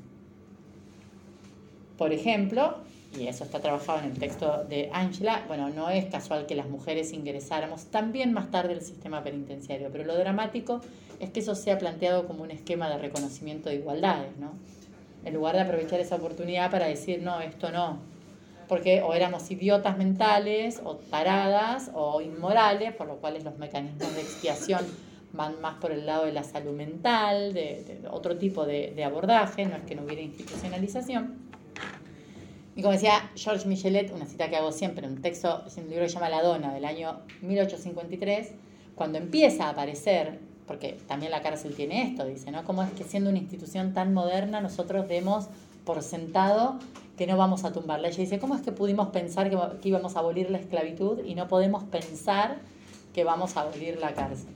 En 1853 decía, cuando empiezan a encarcelar mujeres, ya no en conventos, sino en cárceles, bueno, esto es eh, una frase algo así, ¿no? Como antigua contradicción de las leyes bárbaras, ellas son tratadas como cosas pero responsabilizadas como personas. Así como le producía un cierto estupor esta idea de que personas que no podían disponer de su sexualidad, de su libertad, de sus bienes económicos, sí podían ser encarceladas como en condiciones de, de igualdad. Y ese paro, tratado como cosa, responsabilizado como persona, lo podríamos identificar ahora en cantidad de circunstancias cotidianas, entre ellas la relación con, con el castigo. Y el papel ideológico de la cárcel, va a decir Angela Davis centralmente, es el de eximirnos de responsabilidad. Nos colocan la posibilidad de decir, ah, perdiste, está ya, fue este, el Estado ya intervino, ¿qué más querés que hagamos? Acá está la respuesta. Es como, no, nos produce principalmente esa, esa posibilidad, ¿no? De decir, bueno, ya está, ahí está la respuesta, ahí está la responsabilidad, no, no viene por acá. Y dice ella, eso es posible también, ¿por qué? Porque pensamos el encarcelamiento como algo reservado a otros nunca en primera persona. Y el dispositivo necesita, además, constantemente, está la construcción del otro descartable, del otro no sé cuánto, que nos genera mucha empatía a veces. Yo he escuchado mucho esta distinción del preso social, ¿no? Está el preso del delito de lesa, el preso social. Cuando empezaron a ocurrir los feminismos en el primer Ni Una Menos, yo recuerdo tener una discusión muy grande con presos, expresos.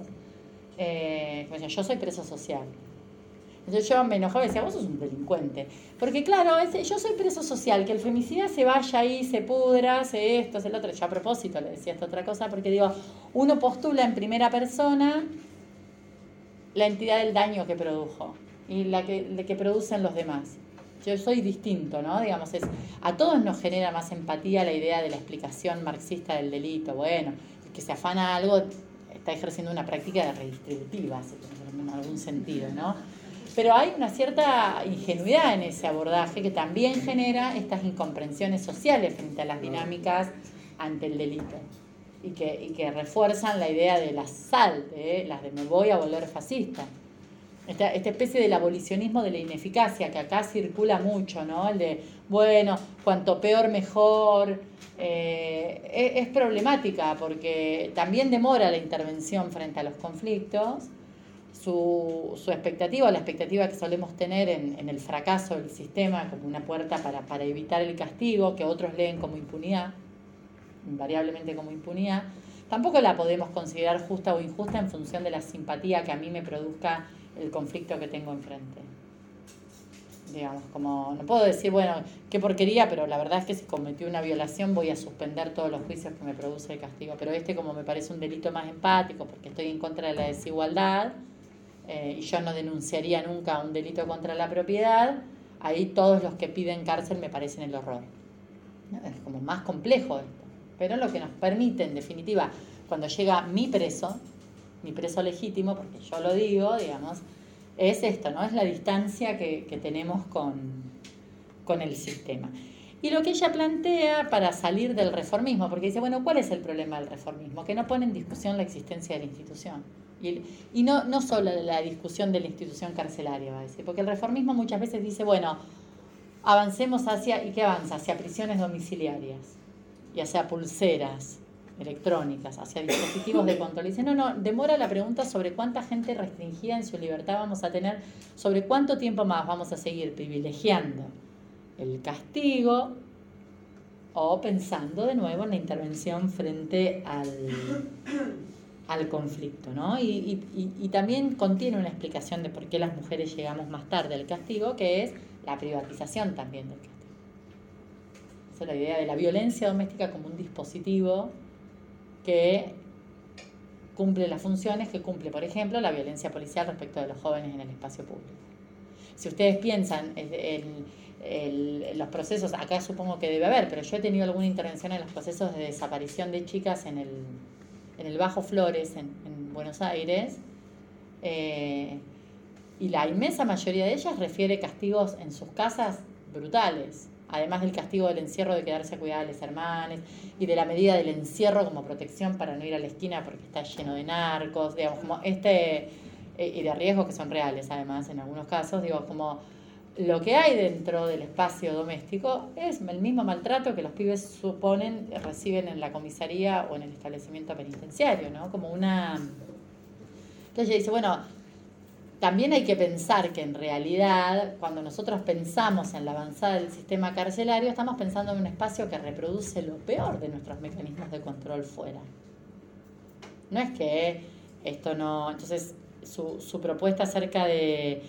No es preguntarnos por el impacto en términos de género del sistema carcelario, sino como el género estructura también el sistema carcelario. Y eso obliga, cuando pensamos como feministas, a pensar en la cárcel en su conjunto. No es un problema para las feministas la cárcel solo en tanto afecta a mujeres o poblaciones LGBTI. Entonces, porque cuando pensamos solo así pasa esto que decía ayer, bueno, ¿qué vamos a hacer con los pibitos en prisión? Fíjense hasta qué punto esa discusión es pobre que nosotros disputamos domiciliarias. O disputamos que las mujeres presas puedan ir con sus hijos a la cárcel absurdo. Existe un principio jurídico que dice el principio de intrascendencia de las penas. Si yo les dijera, miren, los amigos del tarado que le toca el culo a las minas en la cancha van a ir a hacer tal tarea, me dirían, no, principio de intrascendencia de la pena. Porque yo podría decir, no, porque ese flaco no hace eso solo, está validado socialmente, hay que generar un dispositivo, una conversación más amplia con todos los amigos de este Gil, ¿eh? ¿Qué me No, imposición, ¿cómo vamos a trabajar medidas de ese tipo? Sin embargo, las niñas se van con sus madres en cana como el ejercicio de un derecho. Ese es el, ese es el tipo de restricciones que genera pensar el pensamiento del sesgo de no, no, no la cárcel es una estructura de reproducción del orden de género en su conjunto. Entonces ella en el texto es muy crítica de hecho cita una campaña australiana muy buena, lo, ejemplifica a través del uso de la requisa corporal, del disciplina del cuerpo. Si ustedes pueden leer Fuego Queer, es un librito muy chiquito que está online gratis, eh, que escribió George Jackson, el de la brigada George Jackson, este que finalmente mataron en la toma del penal de Ática en California. Pero es un, un manifiesto increíble de su biografía, también de mucho esclarecimiento de ellos como militantes negros homosexuales y sexistas, ¿no? Y, cómo, se dan cuenta en el espacio carcelario lo que significa eso, digamos, como la cárcel es en realidad una estructura que productora y reproductora de, esas prácticas, ¿no? Es sumamente interesante. Entonces, el problema no es eh, las mujeres, dice ella, no tenemos que pensar en las mujeres y el sistema carcelario, eso para todos los paneles por venir género y prisión, no, bueno, las mujeres, no, es cómo estructura, cómo esto está armado. Y la preocupación feminista no puede ser tal si solo está preocupada por la preocupación, por las condiciones del grupo que me interesa representar. El problema feminista es sobre la institución carcelaria eh, en su conjunto. Y la referencia a Australia, quizás, disculpen que me fue, una campaña muy buena que decía el Estado, la cárcel es eh, como el dispositivo de violación estatal. Estado es el primer violador. Eso sucede en, la, sucede las cárceles.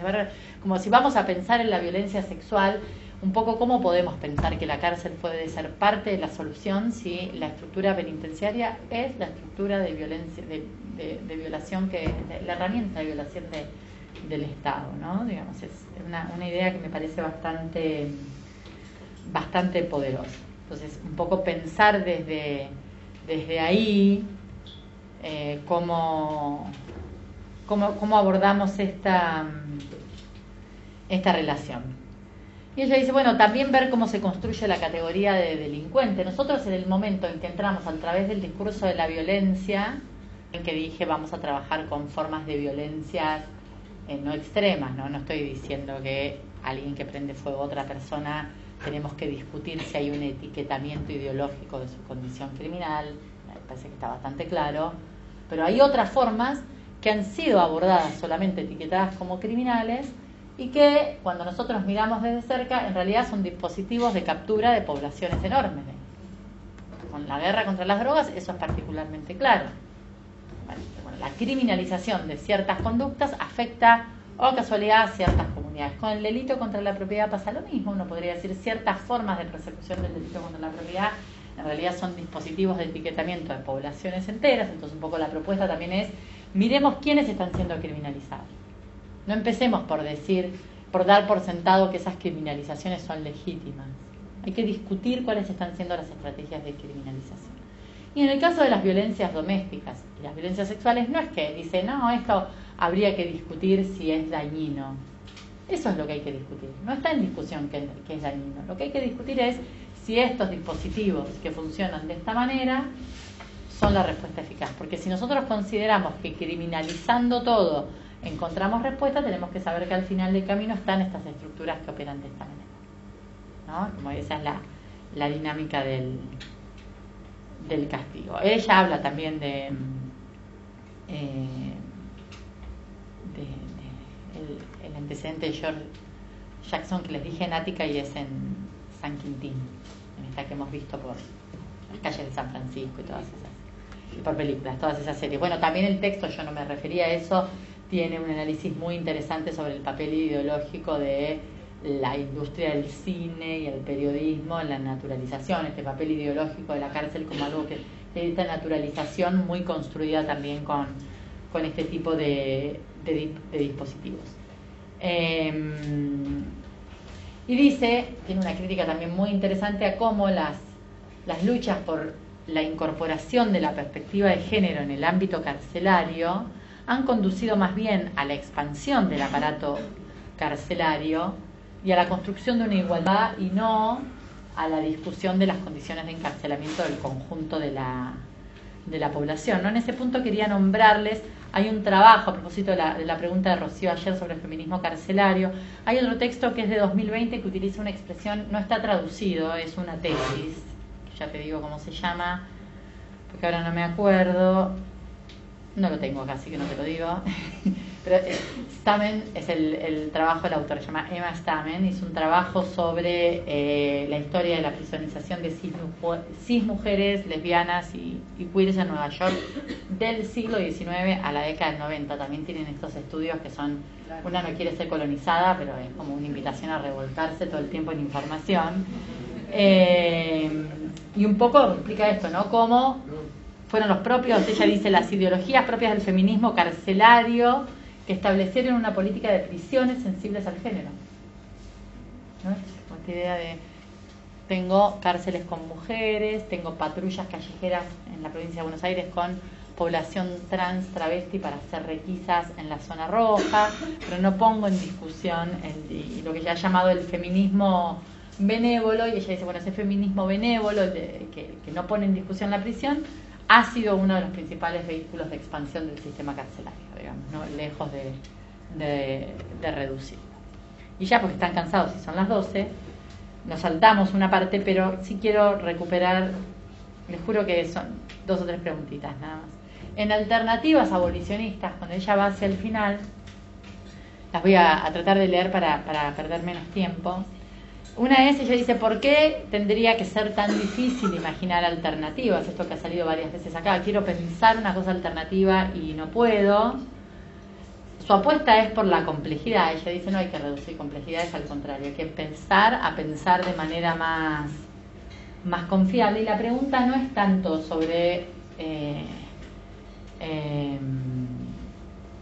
es esto, ¿no? Digamos, es, no es sobre el castigo, sino sobre la justicia si sigo dando por sentado que castigar está asociado a la, a la idea de justicia y no vuelvo sobre la idea misma de justicia, y además de una justicia que no se discute en el ámbito de lo judicial. Me acerco al sistema judicial y lo veo y es una caja de resonancia de una cantidad de situaciones de injusticia estructural que explican su existencia. En la medida en que siga dando vueltas alrededor de eso, probablemente no pueda tener ideas para pensar cómo eh, desmantelar, ¿no? Ella dice, más que intentar imaginar, esta es la otra trampa grande, ¿no? Más que intentar imaginar una única alternativa al sistema de encarcelamiento existente, deberíamos imaginar esas alternativas que requieren transformaciones radicales en distintos aspectos de la sociedad. Alguien podría decirme que viva, pero empieza ahí con una serie de ejemplos bastante concretos. Pero yo les dijera hoy que, por ejemplo, hay países en los que ya los delitos contra las violencias de género están en primer lugar antes que los delitos contra la propiedad. Nosotros diríamos que esa es una ganancia del movimiento femenino. Es como que hemos contribuido a reducir el uso del sistema penal frente a los sectores desposeídos porque ahora tenemos más cantidad, no para nada, la cantidad de personas privadas de la libertad y perseguidas por delitos a la propiedad es muy estable. Lo único que hemos sumado un contingente más de personas que además cuando nos aproximamos no vamos a encontrar esa transversalidad proclamada de la violencia por parte de las feministas, que es cierto, eh, está muy bien proclamarla para no caer en sesgos clasistas del tipo, no, es un tema de pobres que cobran el jornal el viernes y fajan a las mujeres, ¿no? Se emborrachan, ellas también, un rato, ellas son particularmente displicentes con su sexualidad, entonces después tenemos estos quilombos, que es una cosa que hemos escuchado en cantidad. Por supuesto que está muy bien reconocer la transversalidad de la violencia para salir del prejuicio clasista, pero cuando vamos a ver el sistema penal, esa transversalidad no existe. El horizonte de personas presas por delitos contra las mujeres o personas sometidas a procesos por delitos contra las mujeres está tan sesgado en términos de clase y racializado como en cualquier otro delito, mismo en el femicidio. Si ustedes miran los informes de la UFEM, van a encontrar que el patrón socioeconómico, el perfil socioeconómico de víctimas y de perseguidos es el mismo.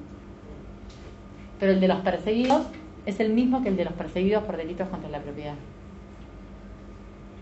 a mí eso me parece bastante elocuente, ¿no? Digamos, nos debería invitar por lo menos a no afirmar descontextualizadamente la idea de la transversalidad de la violencia. Hay un texto de Luli Sánchez que es genial sobre cómo construir un femicida, muy bueno, que les recomiendo, que precisamente plantea esto, si nosotros seguimos con esta criminología de contar cadáveres, ¿no? Como se está desarrollando ahora eh, críticamente. Entonces tenemos el tic-tac, ¿no? Cada 18 horas, cada 32, cada 15, 315, 289, con cuchillo, prendida a fuego, digamos, como esta especie de taxonomía de, del femicidio constante al que hemos llegado, que por un lado es muy esclarecedor y ha permitido colocar unas informaciones, pero nos tiene también alrededor de la cultura del terror, porque lo que plantea Luli en el texto es, bueno, ¿quién va a ser la próxima? Cualquiera de nosotras puede asumirse con esas narrativas instaladas como la próxima. Y en realidad, dice ella, no, la construcción de esas circunstancias tiene que ver con la impunidad. Hay que ver cómo se construye y fabrica impunidad en unas sociedades que han tolerado los niveles de impunidad que toleran nuestras sociedades. El femicidio no se explica por la determinación individual de uno cada 18 horas, sino por condiciones estructurales de impunidad también de los sistemas de justicia involucrados, finalmente, a fuerza de demandas nuestras, en cantidad de hechos que no es que no requieren atención. El tema es que estamos cerrando y estamos creyendo que la atención debida es la atención punitiva, que la atención eficaz es la atención eh, punitiva. Y en definitiva, ¿qué es lo que produce? Un colapso de los sistemas de justicia. No hay servicio especializado, por más loable que sea, que no esté colapsado. Porque ¿qué hacemos nosotras si decimos, me pegó tres cachetadas y alguien tiene que, con un X cantidad de recursos mínimos, decidir si atiende ese caso o atiende el caso de violación? Masacrarla en los medios, decir, no me atendió, no atendió, escuchó a la víctima, no esto, no lo otro. Tenemos razón, probablemente.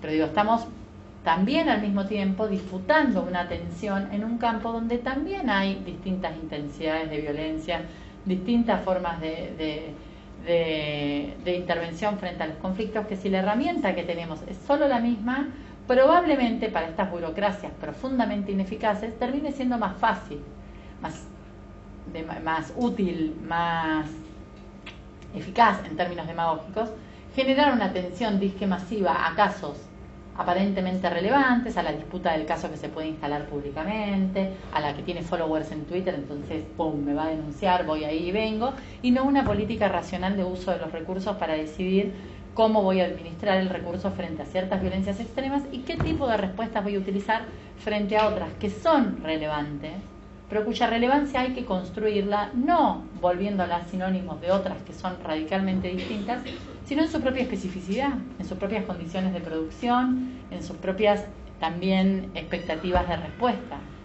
Esto que les decía, cuando uno se acerca a las pocas investigaciones que hay, nadie pide para el marido, que es el padre de los hijos, que eh, con quien tiene un vínculo, cárcel como primera respuesta. Lo que está pidiendo es aires, otro tipo de intervención, unas condiciones de vida que hagan que la violencia no sea un recurso relacional más disponible para unos que para otros. Eh, esos sesgos de clase en la estadística oficial, ¿por qué se ven? Porque las personas que tenemos otros recursos no es que no somos víctimas de violencia, los gerenciamos los episodios de otra manera. No vamos a la policía, entonces también de alguna manera la, hay que hacerse cargo del privilegio antipunitivista. ¿No? Digamos, es como, no, no, no sobre reaccionar frente a quien reclama policía, frente a Sal o al vecino enojado, a las vecinas enojadas, sino entender que también están en el plano de una escasa disponibilidad de otros bienes para pensar esta imaginación que a nosotros, bien comidos y todos, nos cuesta.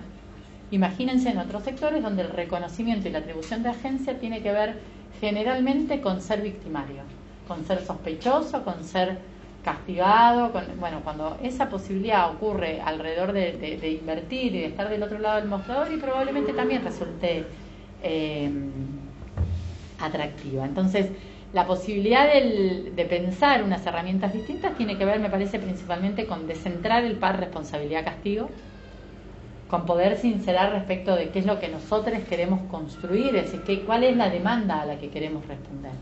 Porque por ahí la demanda es que se pudran en la cárcel. Bueno, daremos una discusión sobre eso. Pero si nosotros no abrimos la noción de justicia que impulsamos cuando expresamos y colocamos ciertas demandas, también actuamos con un cierto nivel de irresponsabilidad. Haber sido victimizado, o ser potencialmente, eh, poder ser victimizado no nos da derecho a decir cualquier barbaridad. En la arena política, o, o nos da derecho, sí, no vamos a censurar a nadie, pero tenemos que poder discutir eso. Tenemos que poder preguntarle a quien no se preocupa por las condiciones de, por la centralidad del castigo, qué sociedad imagina, cómo cree que vamos a vivir, a dónde van a ir todas las personas que vamos a expulsar, qué vamos a hacer con los tablados, qué, tipo de conversación, qué tipo de comunidad imaginamos, además de que esa comunidad, como dice Angela Davis, solo la podemos imaginar cuando nosotros no nos vemos nunca como sujetos capaces de victimizar a otros. ¿no?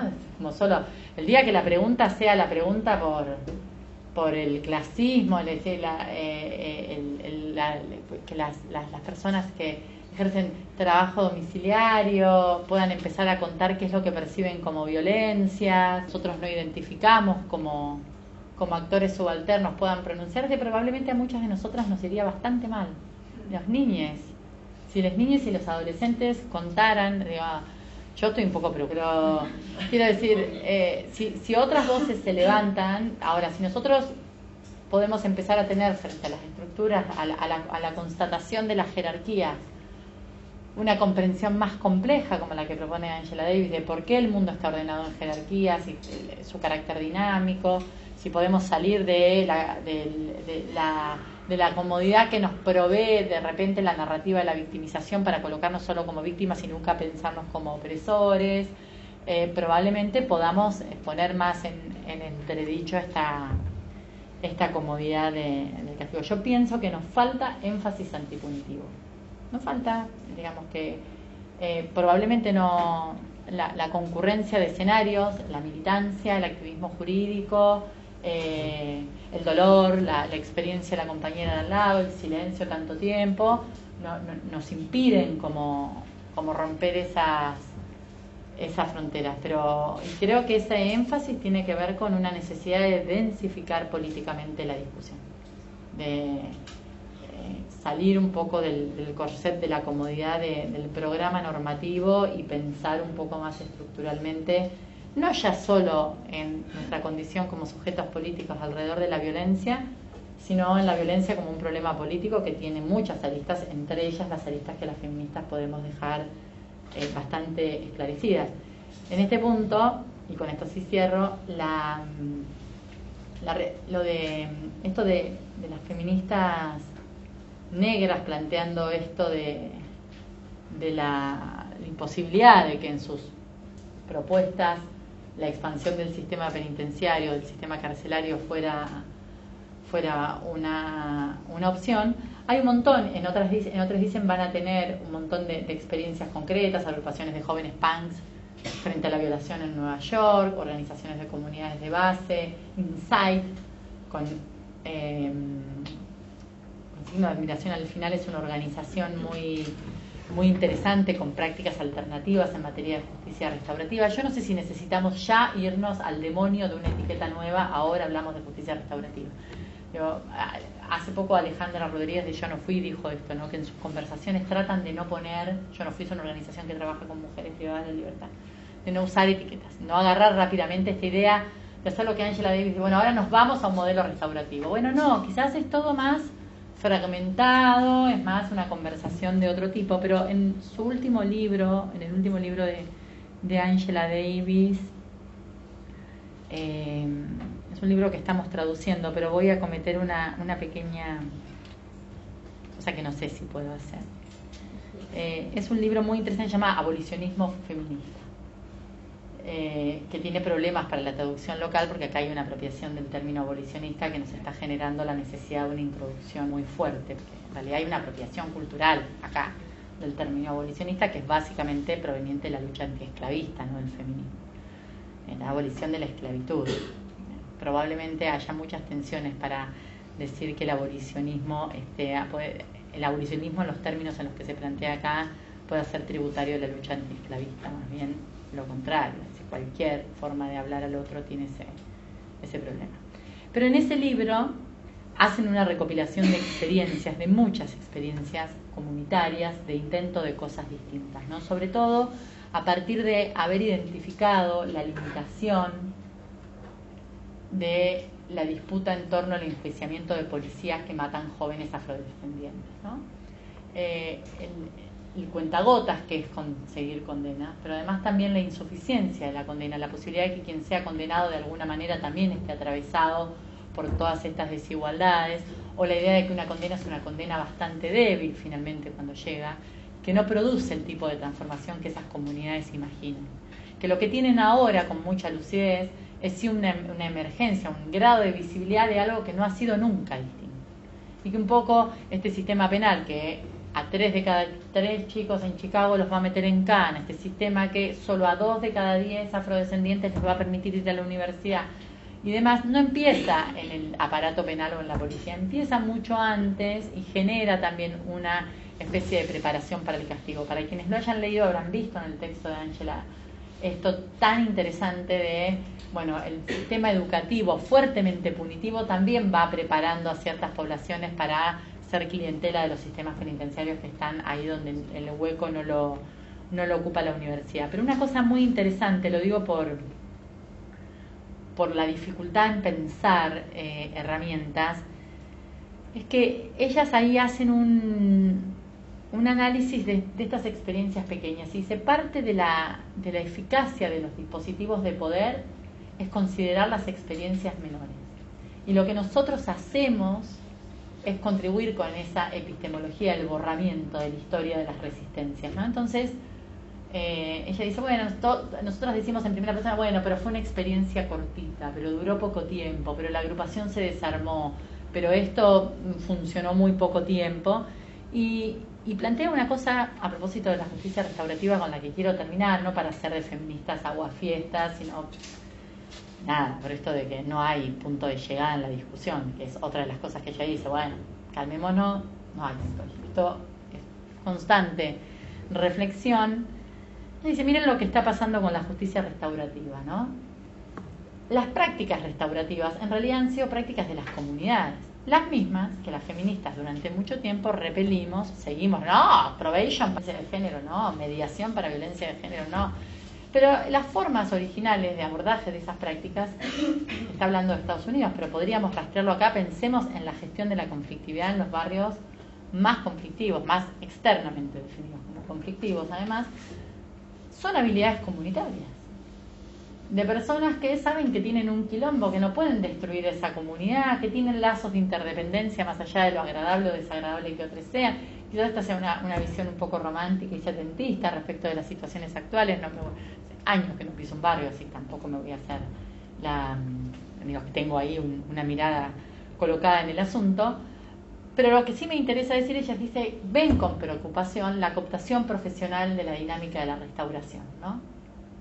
Que ahora los departamentos de policía, y cierro con el programa de Biden en Estados Unidos, un programa, un programa fuertemente de justicia restaurativa, de apuesta por la reducción del encarcelamiento como respuesta principal, tiene cosas muy interesantes, están, teniendo una discusión que va en línea con las propuestas de Angela Davis acá, de penalización de determinadas formas de posesión de drogas y demás, pero no es un programa que le devuelva a las comunidades sus capacidades para resolver conflictos. ¿Qué es lo que están sucediendo? Están desarrollando departamentos policiales de justicia restaurativa.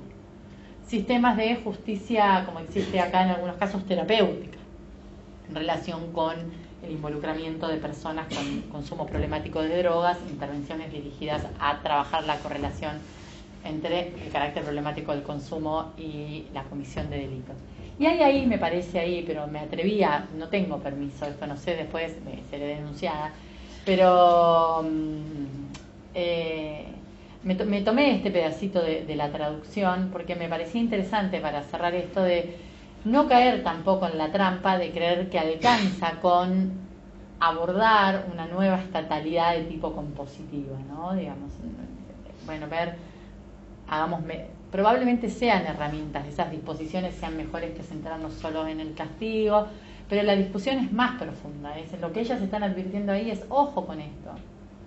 Porque ahora las mismas personas que en algunos momentos resistieron la falta de, respeto, de respuesta estatal, el no acceder a sistemas de justicia que lo único que ofrecen es encarcelamiento de sus hijas, sus maridos y de ellas mismas si no sostienen. El trabajo de Jessica Pink, Pinca, creo que es, que está en otros, dicen, muestra eso, como dicen no queremos más policía para la violencia de género.